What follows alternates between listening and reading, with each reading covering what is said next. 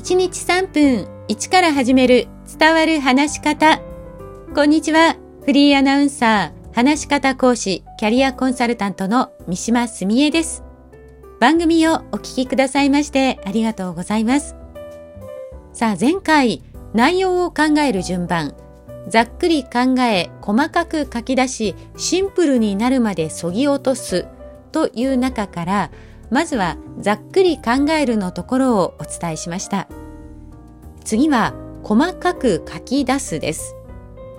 細かくというのは具体的に話せるようにいつどこで誰が何をしたなぜというふうな、まあ、5W1H と言われますかねそういうものを細かく書き出すということです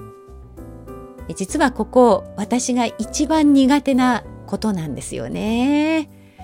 例えばニュースで知ったことも場所や日付が思い出せなかったりしますしあと自分の記憶でさえ具体的に話すの結構苦手なんです。いついつどこで誰と何したとかね。で頭の中にはこれ入ってるはずなんですけれども話し始めるとこうやって具体的なものが出てこない。なので私人前で話す時はこの点の例えば情報だったり記憶というのを思い出してしっかり話せるように書き出すんです。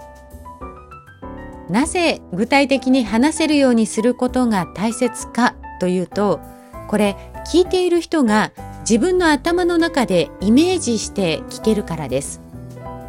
まあ、これが上手だなと思うのは実況をされているアナウンサーです。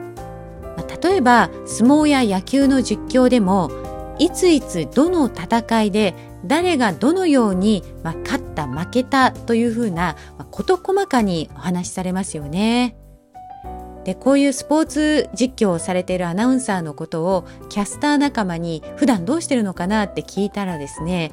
まあ、普段からノートに選手や試合のことを事細かに記録してらっしゃるそうなんです。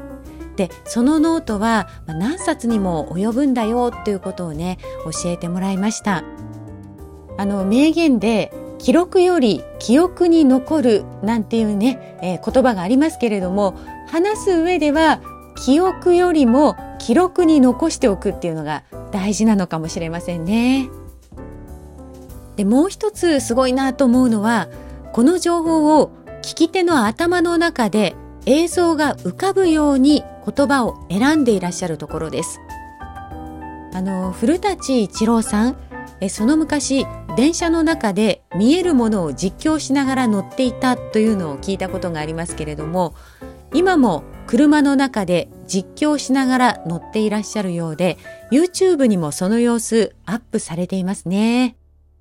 細かに話せる、具体的に話せる、ここを意識すると伝わり方が変わってきます。今日も最後までお聴きくださいましてありがとうございました。